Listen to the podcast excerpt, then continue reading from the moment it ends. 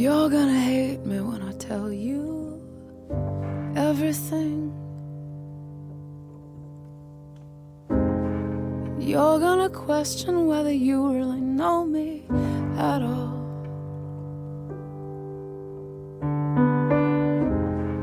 You will revisit every smile and where it fit into the day. I know this is how.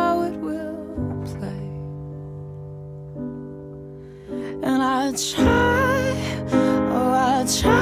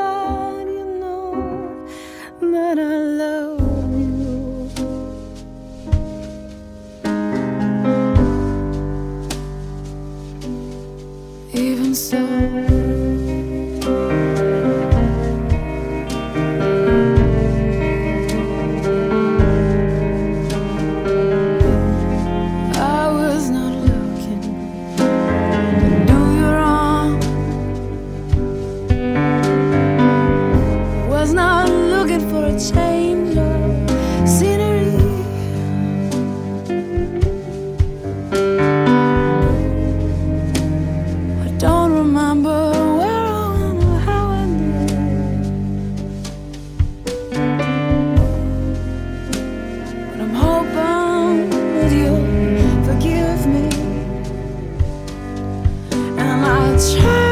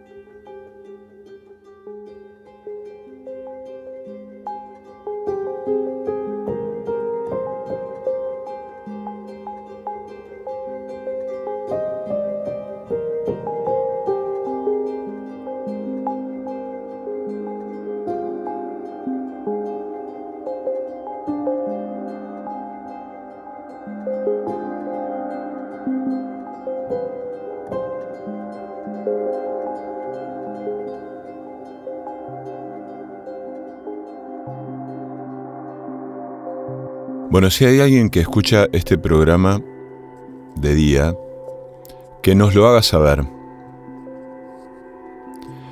Porque lo que yo me imagino es que esto siempre transcurre de noche, como en una especie de caminata nocturna, ¿no?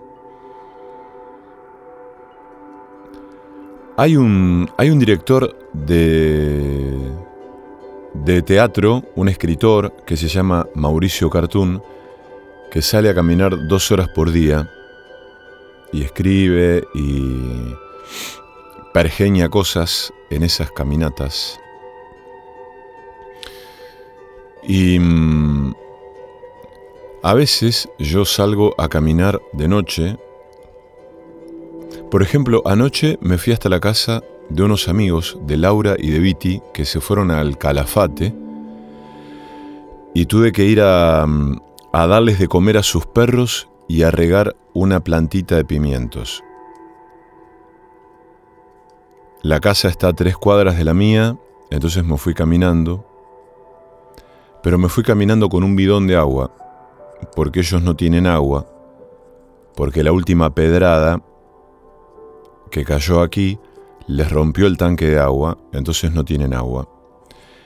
Y me fui precavido con un bidón de agua por si había que cambiarles el agua a los perros y para regar la planta. Por suerte no había que cambiarles el agua a los perros. Regué la planta,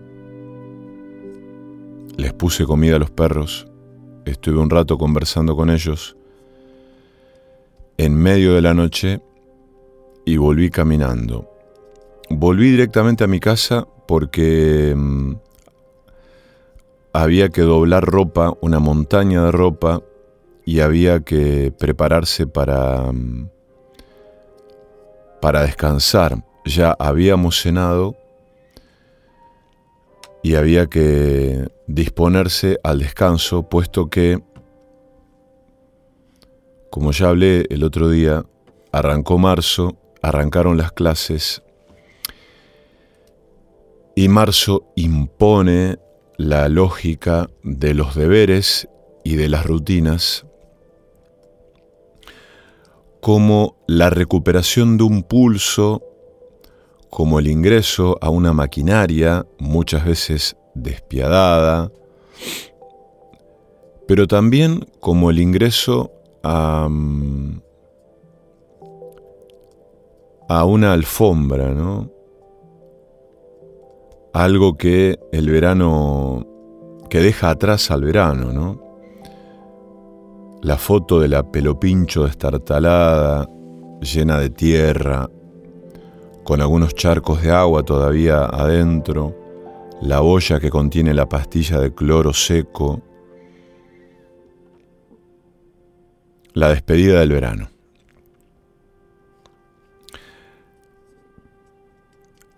Pero hubiera seguido caminando anoche por el barrio, cosa que a veces hago, y pocas cosas me agradan más, me generan más, más felicidad que esas caminatas nocturnas por el barrio, en las que siempre descubro casas que no había visto, que no había advertido, paisajes que no había notado. Entonces hoy vamos, por un lado, a, volver un poco sobre este asunto de caminar de noche, a propósito ¿no? de, del libro, no a propósito del libro, a propósito de las caminatas, pero digo, volviendo sobre el libro Caminar, elogio de los caminos y de la lentitud de David Le Breton. Y pienso en la noche también, porque mm, no sé por qué razón eh, siento que mm, los poemas de Osvaldo Bossi hablan de la noche. Entonces, em, me atreví a pedirle a Osvaldo hoy la lectura de un poema suyo. Y generosamente nos ha grabado un poema que en un rato vamos a escuchar y a disfrutar. De manera que hoy tenemos en la caminata algún fragmento de este libro, Caminar, Elogio de la Lentitud y de los Caminos de David Le Breton. Y también vamos a leer a Francis Ponge, porque Matías Gómez me ha prestado este libro que se llama De parte de las cosas, con la traducción de un tal Silvio Matoni. Vamos a leer algunas cosas de ahí hoy.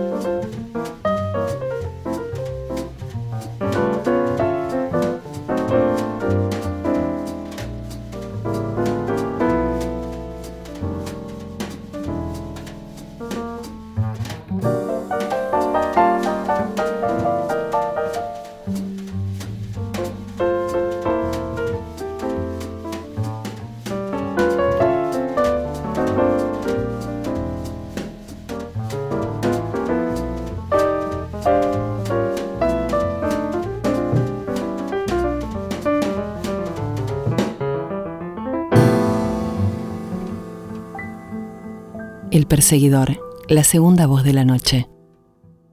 Encontré este poema de, mm, de Francis Ponge que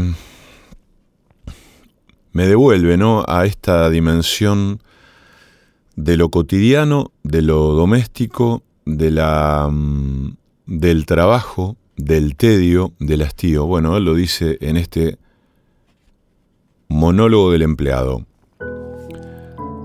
Sin ninguna preocupación por el mañana, en una oficina luminosa y moderna paso mis días. Me gano la vida de mi hijo que crece y engorda adecuadamente no muy lejos de París, con algunos otros lindos bebés, en una casona que se ve desde las vías del tren. La madre había vuelto a su trabajo un mes después del acontecimiento y se interpuso la fatalidad. Todavía enferma, anhelando descanso, se fue con el norteamericano al que la portera no le daba mucha importancia. ¿Qué se le va a hacer? Mala suerte. Me gano la vida de mi hijo y me gano mi vida tranquilamente. Puedo ir a comer hacia la mitad de la jornada soleada y comer también a la noche cuando la actividad de la ciudad, tras un periodo de intensidad considerable, decrece y se apaga con la luz. También puedo acostarme, puedo volver a acostarme en una habitación modesta, por cierto, pero bien ubicada, en la calle más grande de un barrio popular que me gusta, donde viven algunos amigos. Me gano la vida apaciblemente, sin esfuerzo, haciendo un trabajo regular y fácil, con el cual para nada corro riesgos de aburrirme mucho. Todo ha sido cuidadosamente limpiado y ordenado cuando llego. Cuando cierro la puerta y me voy tras saludar a mis jefes, ninguna preocupación sale conmigo. Así me gano la vida que transcurre con bastante lentitud y comodidad y que aprecio mucho, en su justo valor. Sin embargo, por la noche, libre en mi tiempo, tomo conciencia de ser un hombre que piensa, leo y reflexiono, reservando una media hora para tal efecto antes de dormir. En ese momento me invade una habitual amargura y me pongo a pensar que en verdad soy un ser humano superior a su función social. Pero entonces digo una especie de plegaria en la que agradezco a la providencia por haberme hecho pequeño e irresponsable en un orden de cosas tan malo. Si me anima el enojo, enseguida me calmo, pensando en la fortuna de estar situado, tanto por mis intereses como por mis sentimientos, en la clase que posee la servidumbre y la inocencia. Esclavo, me siento más libre que un amo cargado de preocupaciones y de mala conciencia. A veces sueño con un mundo mejor que mi entusiasmo reducido me manifiesta más raramente desde hace algunos años, pero pronto siento que me voy a dormir. Y además oriento mi mente hacia mi hijo, que me ata al orden social, y cuya existencia agrava mi condición de siervo. Pienso también en esa mujer. Entonces mi respiración se torna completamente regular porque la tranquilidad me parece el único bien deseable en un mundo demasiado malvado todavía como para ser capaz de liberarse según lo que dicen los diarios.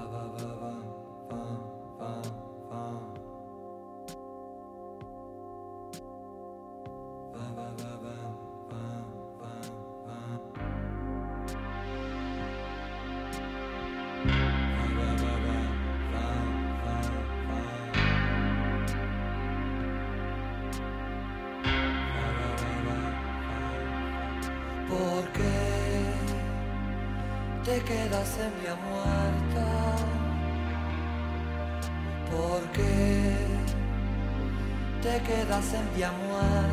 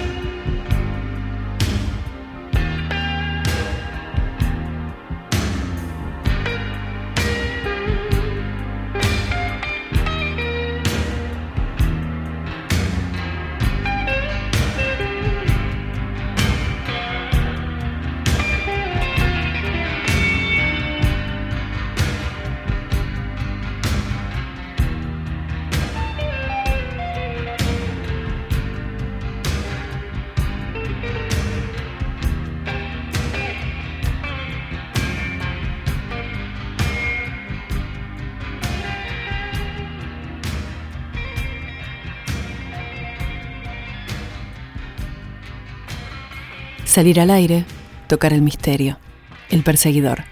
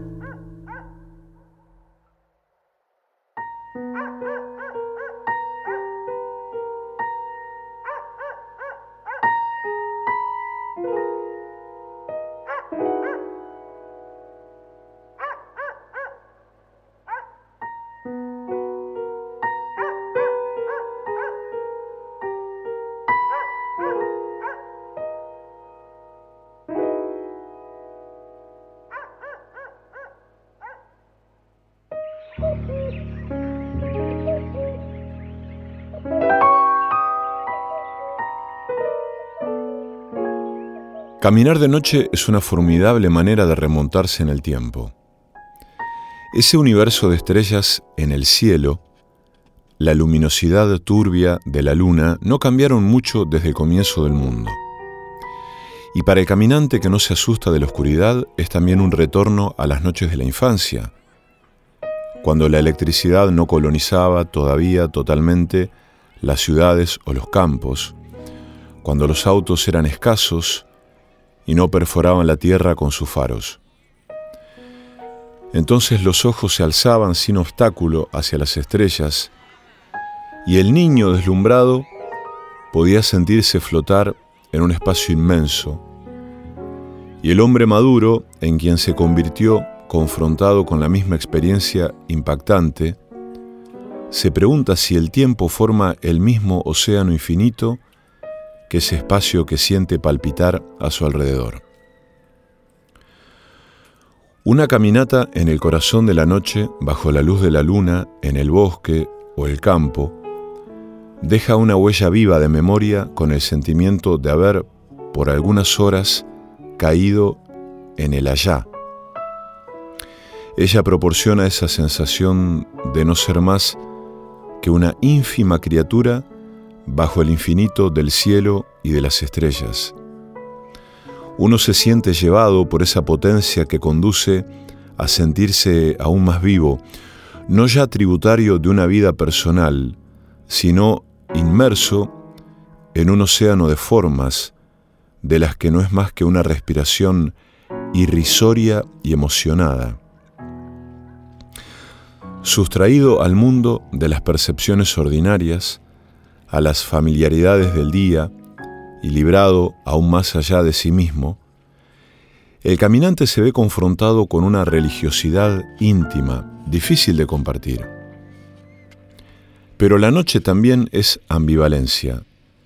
Ella fuerza la experiencia de las dos caras contradictorias de lo sagrado. Es para unos un sitio de reconocimiento, de sosiego, de interioridad, pero para otros se encarna el pavor, una amenaza de la que ignoran que son sus creadores. Los monstruos no están en la oscuridad, sino en el temor que tienen a ella. Si el caminante lleva en sí el miedo, lo verá surgir a su alrededor. Algunos inician el recorrido con júbilo, pero los estremecimientos del viento en los árboles de pronto los inquietan y en todo momento temen la irrupción de lo inesperado. Hay que deshacerse del romanticismo de la noche bajo las estrellas cuando ésta es solitaria y en lugares desconocidos. La oscuridad exaspera la conciencia, el espacio vuelve a convertirse en el lugar de los espantos o los deslumbramientos, de las iniciaciones o los fines. Es una revelación que no deja a nadie indemne. Si no conduce a la perdición o al renacimiento, sigue siendo una marca en la memoria. Para el caminante de largo aliento la preocupación es encontrar un refugio para la noche. La elección de un lugar donde apoyar sus alforjas siempre es en alguna parte un desafío. Al extenderse en el suelo, no se sabe mucho cuál será el sabor del sueño. Mi albergue era la osa mayor, decía Rambó, de la época de sus vagabundeos adolescentes. Deshacerse de las rutinas propias de la comodidad de nuestras sociedades resulta ser en ocasiones más sencillo de lo que uno se imaginaba.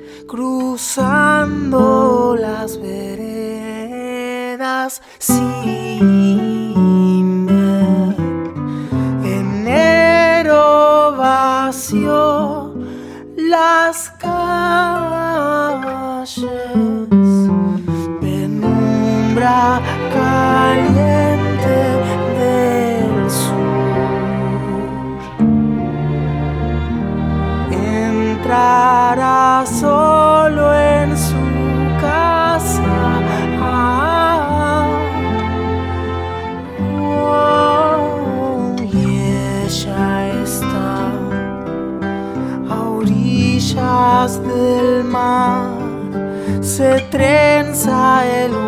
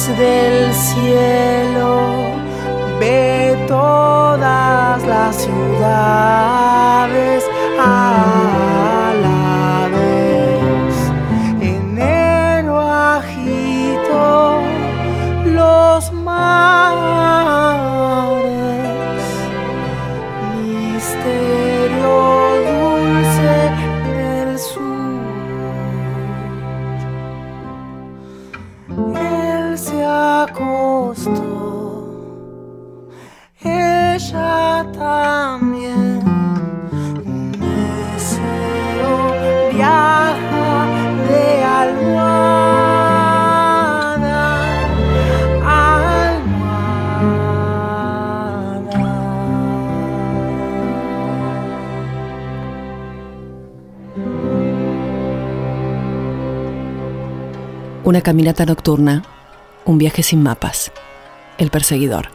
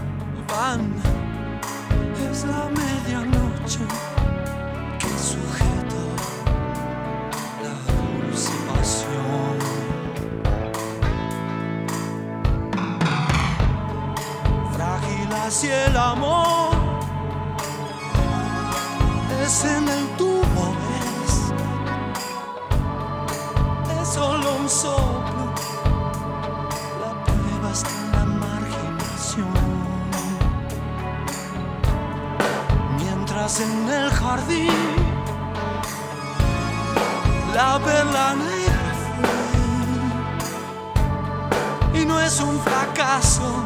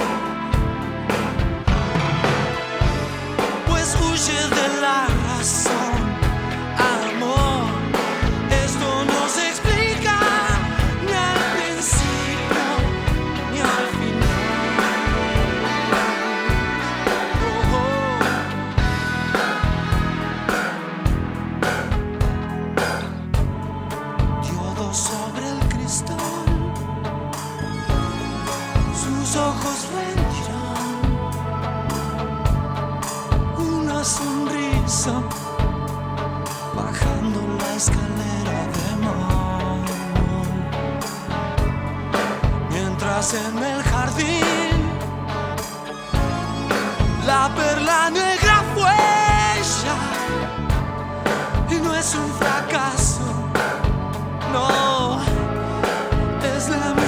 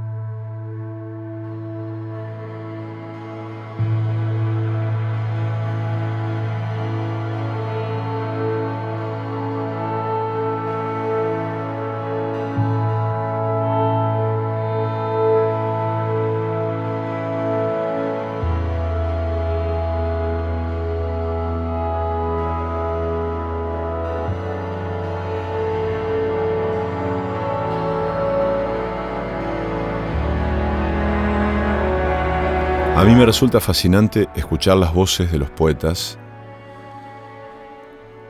escuchar a los poetas leyendo sus poemas. Porque cuando uno escucha eh, esas lecturas, esa música, encuentra otra cosa completamente distinta de la que uno leyó.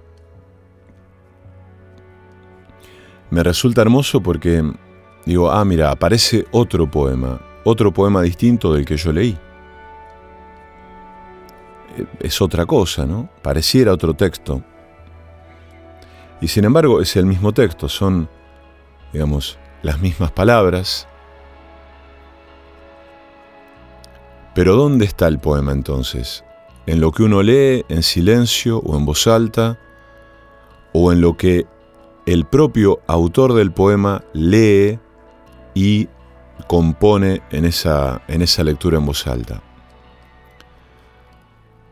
Bueno, nos atrevimos a pedirle a Osvaldo Bossi la lectura de este poema. Para el programa de radio El Proseguidor voy a leer un texto inédito que se llama Cabaret. Dice así, Viernes a la noche, invitado por un amigo, entré al cabaret, mi primer cabaret. ¿De qué sirve estar solo en tu habitación? Ven a escuchar la música. La vida es un cabaret, viejo amigo. Ven al cabaret. Un mozo encantador llamado Leandro nos llevó hasta una mesa cerca del escenario. Con mi amigo pedimos un Campari. El lugar estaba ambientado como en la película de Liza Minnelli, es decir, como el Berlín de los años 30, con pequeños veladores, mesas redondas, casi mínimas y luz tenue. Poco a poco comenzó a llenarse de hombres como nosotros, solos o acompañados, jóvenes y no tanto. Música de fondo y algunos rayos verdes que atravesaban el escenario y serpenteaban por las paredes. Cuando apareció el primer ángel, me sorprendí. Nunca tuve un ángel así, de carne y hueso, tan cerca, tan perfecto quiero decir, como una escultura. No importa la fantasía que representaba, un cowboy, un astronauta o el mismísimo Guasón. La verdad, o la extrema fantasía, que para el caso es lo mismo, estaba en su cuerpo, que lentamente se iba desvistiendo ante nosotros. Su única función, al parecer, era esa, embellecer la noche y agradarnos, como el agrado de Almodóvar, pensé. Además, cada nuevo chico que se desnudaba no lo hacía para todos nosotros, sino, como la poesía, para cada uno de nosotros. Algunos se acercaron hasta mi mesa, tomaron mi mano y, mientras me miraban sonrientes, se hacían acariciar. Tocar un ángel es conmovedor, solo con tocar su piel tersa, su cuerpo firme. Noté que cada ángel tenía un estilo propio, más pícaros algunos, más misteriosos otros. Eso sí, por un rato los problemas del mundo se detenían y acaso nuestros propios problemas también. Pero hubo uno, sobre todo uno, que al acercarse me miró tiernamente, pícaramente a los ojos. Yo lo toqué para saber si era real y lo era, por supuesto. Todo lo real que puede ser un ángel veintipico de años. De pronto arrimó su boca hasta mi oído y me dijo algo que, por cábala, no voy a repetir. Una sola frase, envuelta por su aliento áspero y dulce de joven muchacho. Al apartarse me acarició la cara y se sonrió. No podés sonreírte así, le dije, todavía ruborizado y agarrándome el corazón. Luego volvió al escenario, arrojó un beso al aire que todos, de alguna manera, atesoramos para siempre. Yo creo sinceramente que si hay un cielo, tiene que tener la forma de un cabaret. Y el infierno, estoy seguro, debe ser un fuego eterno, frío como la muerte, y sin ningún muchacho, ningún ángel de carne y hueso, sonriendo y quitándose la ropa.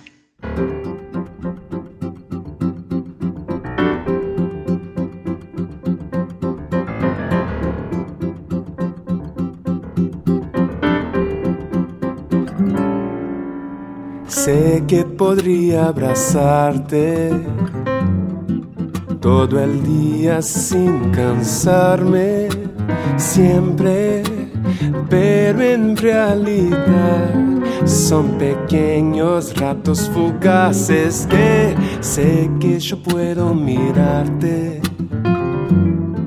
Libre para recordar el brillo de tus ojos y creerme que el tiempo puede parar allí.